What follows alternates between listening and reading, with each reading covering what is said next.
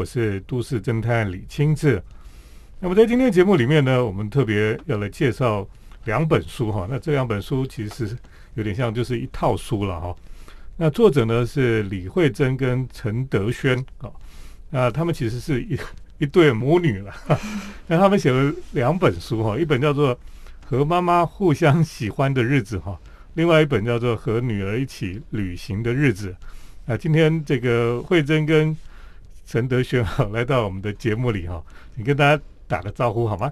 好，老师好，各位听众大家好，我是李慧珍，我是李慧珍的女儿陈德轩。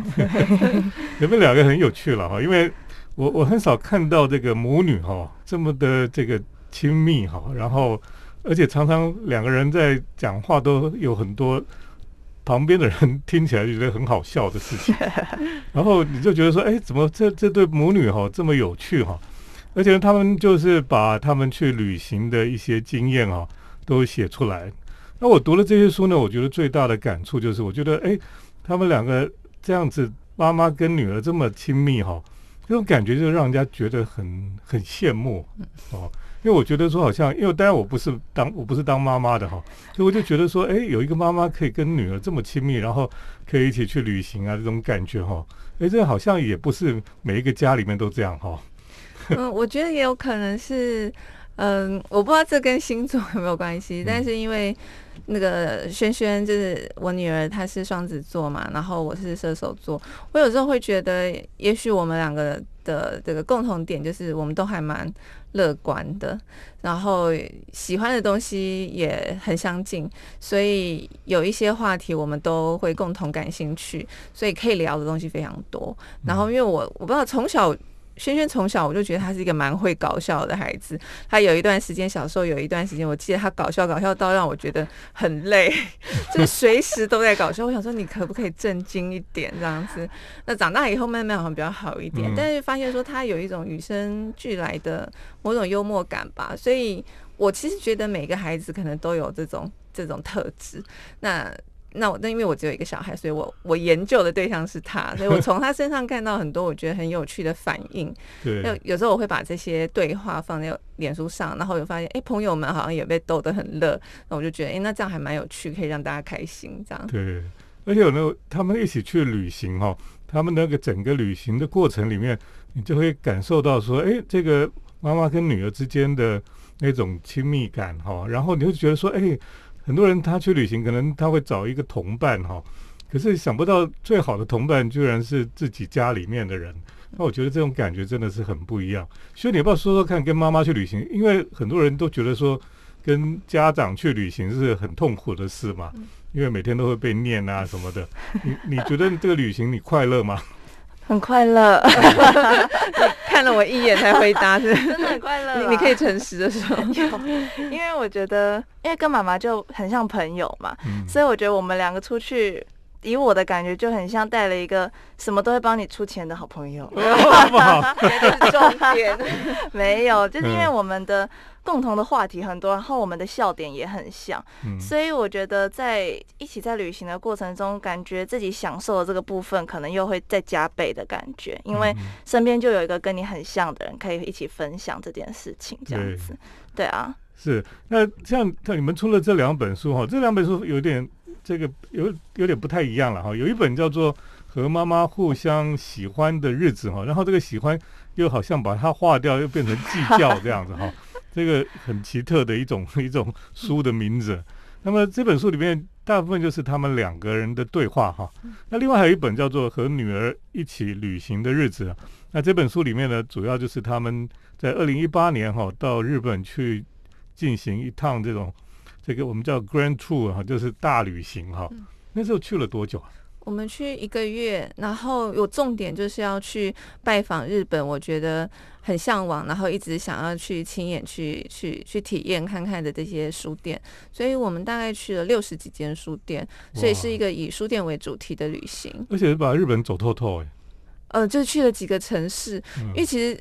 对，就因为老师也知道我没有什么方向感，我其实就是把我档案里面我想要去的书店就是打开来看，然后看大部分落在哪几个城市，然后是依此去规划这样。所以从西向东，从先去福冈，然后从东京回来这样。嗯嗯嗯嗯。那你们两个人，呃，当年去这个旅行哈，你说你傻傻的，所以。也没有好好计划吗？因为我觉得一个月的计划有一点困难，对，而且到时候可能也会有很多的变数，所以我基本上就是把我一定想要去的书店列出来，然后先把饭店订好，其他的比较细节的部分就到当地再来慢慢计划，这样。其实也是很勇敢哈。那关于他们的旅行哈，等一下我们再请两位来跟我们分享。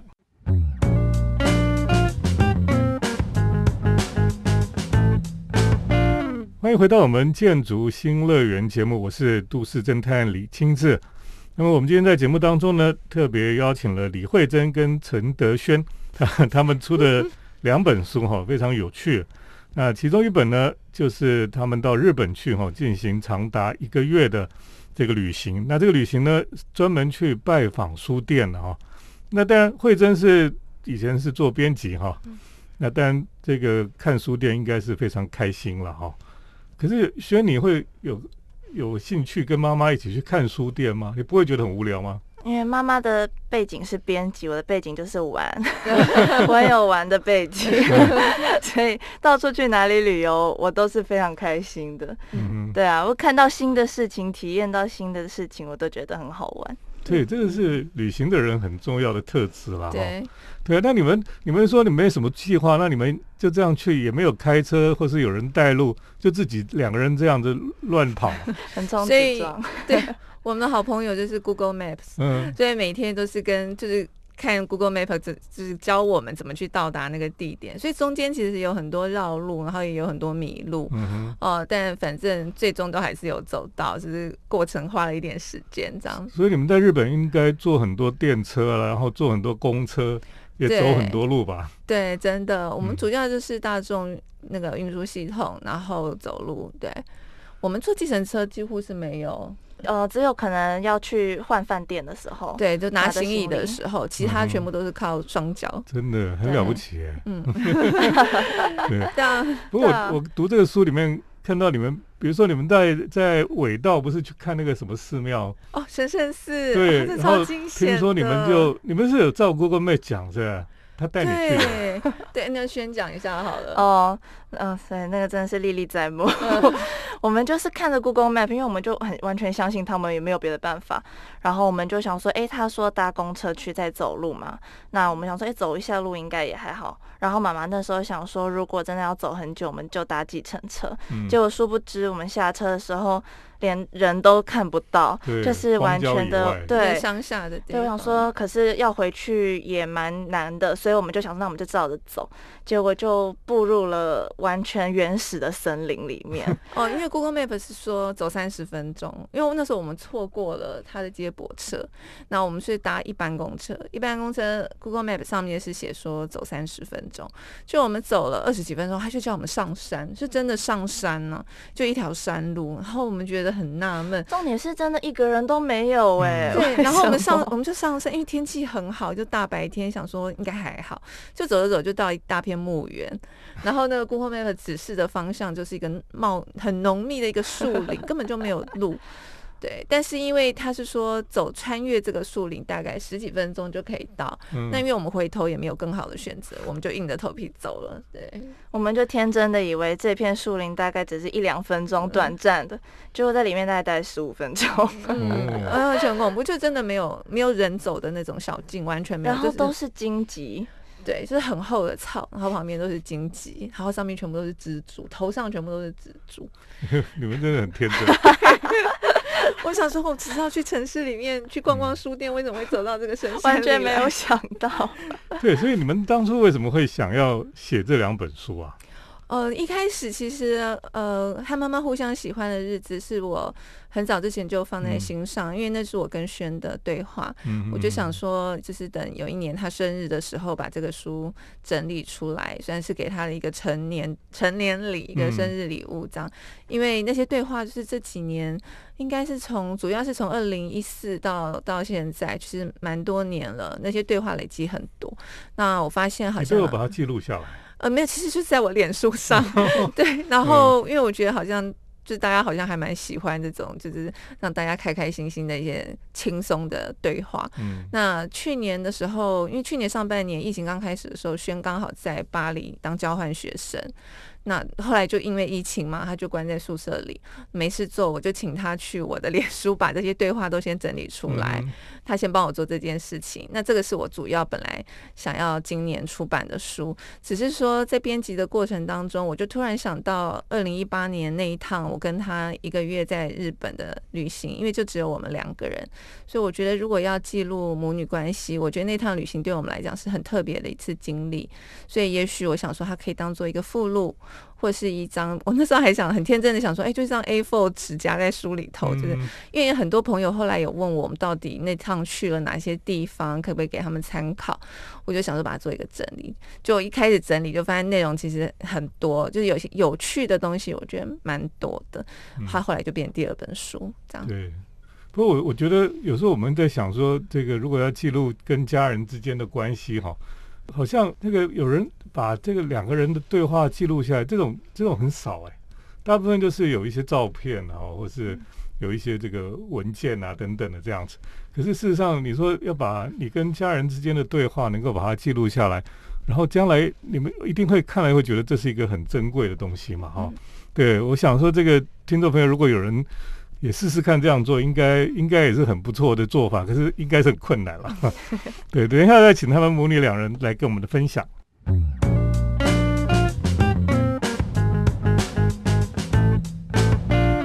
欢迎回到我们建筑新乐园节目，我是都市侦探李清志。那我们今天呢，特别邀请到李慧珍跟她的女儿陈德轩，他们两个。呃，因为他们两个之前呢出了两本书哈，那一本叫做《和女儿一起旅行的日子》，那另外一本叫做《和妈妈互相喜欢的日子》。那这两本书真的是非常有趣了，然后也记录了他们母女之间非常亲密的互动哈。那我觉得这自己跟自己的家人，特别是妈妈跟女儿有这种关系哈，的确是读起来就觉得让人家很羡慕哈。我想很多人会羡慕你们有这样的关系了。那他们。呃，有一本书就跟女儿一起旅行的日子哈，就是记录了他们到日本一个月很长的一段时间。那么从福冈开始一直旅行哈，然后到东京嘛哈，那么长的旅行，然后中间他们他们以前有没有自己这样走哈？没有这么长时间。对，然后就这样子跑来跑去，到处去看书店。最后呢，他们就把它集结成这一本书了哈。那这本书你可以稍微讲一下你们这个旅行的。呃，当然你说没什么太细的计划哈，可是你们当初的构想是怎么样？哦，我其实真的就是以书店为主，然后看每一天，就是前开始计划第二天要去哪几间书店，然后再看一下那附近有没有其他我们可以延伸去拜访的地方。因为就是可能因为之前在 shopping design 工作的关系，就是对选品店啊、咖啡店还是很有兴趣，所以我也有记一些老师之前有推荐的咖啡馆，就想说那可以顺道去拜访我们同样有兴趣的地方，所以大概都是前一天才开始。就是决定第二天的行程这样子，对，然后嗯，主要真的就是去去书店啦，然后有一些书店是到了当地之后才才知道的。呃，因为也许我要去拜访的书店，他可能那时候没有营业，或者是说，呃，去了门口逛一下，觉得还好，就没有待太久时间，那就想说有没有其他可以去。所以当地的杂志对我们帮助也蛮大，因为有一些当地的杂志会介绍可能当地才比较了解的一些可以去的地方，书店啊，或者是选品店，所以有一些是去了当地才才知道的，就多了一些呃名单上以外的行程。嗯。我想你们这样每天就是去逛书店啊、看选品店啊、喝咖啡啦，哈，其实很惬意了。就我想很多文青会非常羡慕你们的行程的哈。其实也蛮累的，其实很狼狈。因为嗯，因为那时候就是暑假夏天，其实很热。对。然后当去到喜欢的书店，就会忘记了，就觉得哎很开心。可是说来就是在那个。交通的过程对，其实蛮辛苦，奔波的时候蛮辛苦，然后每天回旅馆都累的跟什么似的。加上我们又这么路痴，对，找个公车站牌要花一个多小时。我每天看我那个就是计步器啊，就是走路的路程，每一天都走好几公里，超过一万多步。一万多步正常啊？一万多步正常吗？我们也没概念。我有一天去到最走最久是十二公里，就是走路的这个。距离加起来最最长是十二公里，对，所以是也是蛮辛苦了啊。可是我想，因为你在旅行当中如果很开心哈，这个路程其实都不会觉得太太长哈。对，有有时候在路上你也会发现一些有趣的事情啊，对不对？那也是蛮开心的。对，我觉得日本真的很迷人，对不对？日本是最适合迷路的地方。哦，所以其实轩都不会抱怨，因为他真的都很开心。因为对啊，迷路也会带我们去到我们没有预期要看到的东西。我们连路上看到的小花小草啊，或者是房子啊，都可以停下来拍，拍很久。我们俩 都可以拍很久，然后觉得他们房子怎么都这么可爱，都不得花一个月。对，然后街道都好好看。嗯，那可以问一个比较比较俗气的事情哈，就是你们。在日本旅行一个月，这样会花很多钱吗？哦，我有非常严格的预算表，因为我就知道说这趟行程蛮长的，所以我要控制我的预算。所以去之前我就有做了一个表，就包括我呃每天就是除了吃饭还有交通，我剩下可以用的。的那个金额是多少？然后还有买书，我每天都会写日记嘛。哦，对，我们这趟旅行每天都，我们两个每天都有写日记，写我我们两个各自觉得今天有趣的地方。所以那个也是为什么后来可以变成这个书的基础，因为每一天日记其实都蛮蛮多内容的。那我另外你们可以交换看嘛。对啊，我有交换。那我除了日记，我还有记账，就是我每一天花的钱，所以我大概知道说，哦，我现在累积花了多少钱，所以我就是控制在一个范围里头。嗯嗯，所以每天在日本，因为日本如果是都市跟乡下，如果他们的消费也是会差很多嘛，哈。对，但我觉得，我觉得日本很棒，就是说不需要花很很高的金额就可以。过得还不错，就是因为他们的餐厅，我觉得踩到地雷的几率不是很大。对，就是即使是一般小吃，也是觉得蛮好吃的，对对对，嗯嗯嗯，不一定要吃到非常昂贵的这样。是，嗯，好，等一下我们再继续请两位来跟我们分享。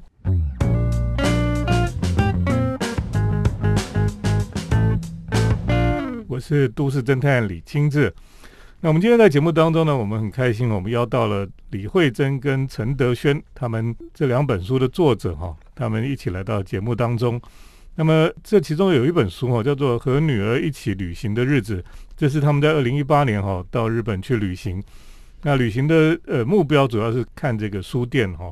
这本书里面总共去了七座城市了，那么看了六十六间书店哈，这简直是这个根本把。一般人一辈子看的书店都看完了，对。然后你们你们去了这么多的地方，其实我觉得这本记录你们旅行的这本书哈，真的编排的很有趣。你是谁做的编排的设计啊？哦，我的书都是物事设计的，他们是一对夫妻档。嗯，那跟他们合作很愉快，因为他们对每一本书其实都投入很多心力，然后因为。呃，之前曾经合作过，到现在就变成很好的朋友，所以他们其实对我跟轩都非常熟悉。那我去年就有跟他们讲说有这个出书的计划，所以他们很早就也在期待说我们四个人一起合作的作品这样子。嗯，这本书里面哈有一点像是日记一样嘛，哈，那个几月几号到几月几号，然后每一天的里面就有轩跟这个慧珍他们，呃，每个人自己写的他们的感想了哈。然后再搭配这些书店啊，或者他们旅行过程里面拍的照片哦，哎，我觉得这个整个比例上的搭配等等的都处理的很好啊。所以读这本书呢，会觉得说，哎，即使现在都不能出国哈，可是我看这个书，我就觉得有点身身临其境哈，好像到日本去旅行一样了哈。所以这个这本书的确是很推荐听众朋友哈，如果在这个时候，我们现在疫情虽然比较比较又又又是比较严重的时候。然后大家在家里面哈，有点就无主这样子哈，读读这本书，我觉得可以带来一些不一样的感觉。有时候我们在家里面读书的时候呢，就好像你又去做了一次旅行了哈。你读一本书，好像就到一个不同的世界去旅行一样。那这本书和女儿一起旅行的日子哈，我觉得是很推荐听众朋友来看。那在这里面，先我问你哈，你最喜欢你去的这个日本这些地方哪里？你最喜欢的？哇，如果是城市的话，真的是太难选了。嗯，城市的话可能会选神户，因为我们一到的时候就眼睛发亮。因为其实以我来说，我不会在旅行前会有太多的设，就是预想，觉得说我应该要期待看到什么东西这样子。所以到了神户之前，我也没有想过神户应该要长什么样子。那到了之后就发现，哇，是一个非常有气质，然后。光线、树木都很漂亮的城市，这样子。那如果说是书店的话，我第一个想到的可能是福冈的米诺武书店，因为那一趟其实我们也蛮曲折的，因为正中午，然后我们又照常的迷路了一阵子，所以到的时候其实也是蛮蛮蛮不容易的。然后那间书店我们刚到的时候应该是刚开，所以只有我们两个人。然后那一间就是非常挑高，然后气氛很舒服，也可以吃很好吃的甜点。然后我们在那里大概坐了好久哦，我们坐到人变得越来越多，这样到他要打烊的时间 差不多，然后回去又再迷路一次。哦，对，嗯，就我们这一趟好像也吃了不少甜点。我觉得我们的行程就是逛书店，好累了，找一间咖啡馆吃甜点。对啊，而且旅行就是这样，你就觉得啊，难得来一次，就是想要尝试它各种东西，这样。嗯哼。那如果我问一个问题哈，就是如果你接下来还有机会哈，让你跟你妈妈去旅行，你会想要跟她去旅行吗？会啊，我们每天都在做梦，真的。我们常常最常做的事情就是看可能手机推荐的地方啊，或者我们看书看到哪里好玩，我们就说我们一定要去这里，一定要去那里这样子。对，有时候他看到他。然后他要叫我看，我还没看，他就说：“妈咪，我们一定要去这里。”我就说：“好去。” 都在做梦。那时候书店旅行到一半的时候，他就问我说：“我们要不要把它扩大成一年的书店旅行？”我就说：“好，你赶快赚钱。”一年要去哪里书店可以旅行？可以旅行一年？就是国外很多城市，我也有记一些想去的书店。嗯哼，对啊，就是想去的书店太多了。嗯。对，所以这个的确是很棒。就是说，很多人可能他跟很多人去旅行过哈，然后跟自己的家人，特别是比如说跟父母去旅行的机会，好像没有那么多啊。那很很少人说跟自己爸妈去旅行还会很开开心心的，也很少。你大概是很奇特的了哈。不过这本书也让我们发现到，或许有些人读了你们的书，会觉得说，哎，我应该找我女儿，或者说我找我的妈妈一起去旅行哈，然后。可能就带来一些不一样的这个经验或是感想了哈。我觉得这这本书推荐给听众朋友哈，或许你跟你的家人有机会哈，看了他们的书之后呢，也想要去将来可以去旅行的时候，大家就一起去旅行。我相信是一个很不一样的经验哈。那今天谢谢两位来到我们的节目当中，谢谢老师，对，也谢谢听众朋友的收听。我们接下来是都市侦探的咖啡馆漫步。都市侦探的咖啡馆散步，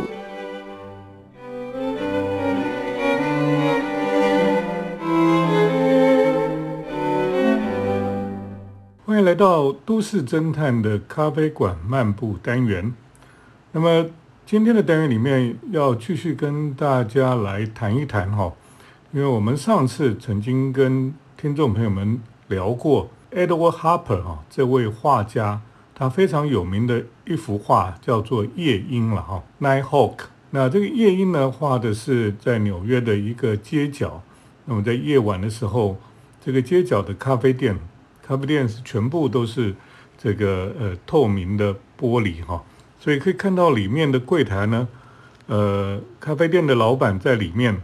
那么柜台的一侧呢，坐着一对男女，另外一侧呢，就坐着一个孤独的男人哈。啊，这些男人都是戴着这个灰色的呢帽，在那个年代里面呢，大概就是一九四零年初期吧。呃，这个呃画里面呢，大家会觉得说，呃，有一种孤寂感哦，好像在都市里面，城市人在现代生活里面充满了孤寂，充满了这个寂寞。那么咖啡店好像就是一个聚集孤独的人的一个地方。那么在那个地方，虽然在夜晚哈，在这里有一丝的这种温暖的光线，那么大家就会到那个地方去。可是人跟人之间基本上还是非常疏离，还是非常寂寞的。可是呢，Edward Harper 哈，他其实还有另外一幅画哈，我觉得更孤寂。那么这幅画呢，基本上是比原来我们讲的这一幅夜莺这幅画哈，还更早来画的哈。这幅画呢是叫做 Automate 哈，Automate 这幅画在一九二七年画的。那它里面也是画一个咖啡店，而且呢，这个咖啡店的画面呢更孤单，后面也是大片的玻璃窗。那么前面有一个像大理石面的一个圆桌哈，那就有一个女人，她就坐在这个小圆桌的前面呢，她就喝着咖啡，一个人在黑黑夜当中。那么，这个 automate 的意思哈，其实就是我们讲这个是现代生活里面最多的就是这种自动贩卖式的餐馆哈。那因为到了二十世纪，自动贩卖机哈越来越多。那么在各个像车站啊，在很多地方哈，那么在深夜没有人照顾的咖啡店，他们就采取这种这个 automate 啊这种自动贩卖的系统来做他们的这种咖啡店。所以你可以说，在这个咖啡馆里面呢，它基本上就是一个无人的咖啡店。那么这个这个女士，她坐在那边一个人喝着咖啡，在深夜里面，她可能在等晚上的列车或是什么灰狗巴士等等的，她就一个人在那边喝咖啡。这个画面真的是非常的孤寂啊。那么你也可以想象得到，就是说，其实现代人哈，那么很多东西都自动化，很多东西都没有人来照顾哈。所以你就只要一个人去一个地方投个钱，你就可以做到很多事情。很多地方甚至你可以买到呃想吃的东西，可能甚至有热食都可以在贩卖机里面来贩卖。那么甚至我也看过，在日本还有这个自动贩卖机卖的是什么呢？是拉面。所以他就你投个钱进去，你就可以看到一碗拉面掉下来，然后他就会这个注入热水，然后就会静待一段时间，你就可以拿出来就吃热乎乎的拉面。非常棒哦，那么这个自动贩卖机多了以后呢，人就可以好像不需要人来服侍，不需要人工。可是呢，另外一个可怕的现象就是，人跟人之间的互动就越来越少了，那么人跟人之间的这个交流也就越来越少了。所以这是非常可怕的地方，就是有时候你你非常孤单，你去 Seven 的时候，那个 Seven。或是这个呃便利商店的店员还会跟你打个招呼，或是讲讲话，所以你还会觉得哎，好像还有人，人跟人的关系还存在着哈。那么甚至呢，你有时候去咖啡店，这个咖啡店的老板还会跟你寒暄几句啊，因为你如果常常去，他就认识你了哦。所以你觉得那个地方有一种虽然不是家，可是有一种大家认识你或是呃愿意跟你交流的这种感觉哈。可是呢，到这种自动贩卖的咖啡店呢？就不是这样子，自动贩卖的咖啡店哈，就觉得所有的东西都是机器。你想找人讲话，也没有机会找人讲话，也没有人跟你讲话，也没有人会关心你，也没有人会跟你讲一两句话都没有。你就是默默的去那个地方，然后你就投钱，然后你就拿了一杯热咖啡，或是甚至比较好，他还有杯子让你喝，这样子你就一个人坐在那边喝咖啡。其实这种自动。咖啡店哈，在现在的，特别是像这种，呃，洗衣店的咖啡店哈，就有啊。因为很多人晚上去洗衣服，那个店里也都没人，洗衣机也不用人来帮你照顾，你只要投钱进去，它就会自己会转动。那么，呃，在旁边，因为你需要等待，所以呢，他就会摆一个自动贩卖机，卖咖啡、卖其他的小点心等等的。所以你就一个人就点了一杯咖啡，然后就自己坐在那边等你的衣服，然后也喝咖啡啊。所以，从上个世纪到现在，这个现代工业化的社会里面，人类就越来越发现说，人是在都市里面是孤独的。那么，连喝咖啡的地方也变成非常的孤独哈。所以，呃，当你看这个 Edward Harper 的画哈，你就会觉得，他其实在上一个世纪，人类刚进到工业文明的时代的时候呢，他已经预见了哈，就是。将来人类社会是会越来越孤寂哈，人跟人之间的距离哈，在城市里面哈，反而是越来越有疏离感了哈。那我觉得 Edward Harper 哈，他的话基本上是有一种先知的预言哈。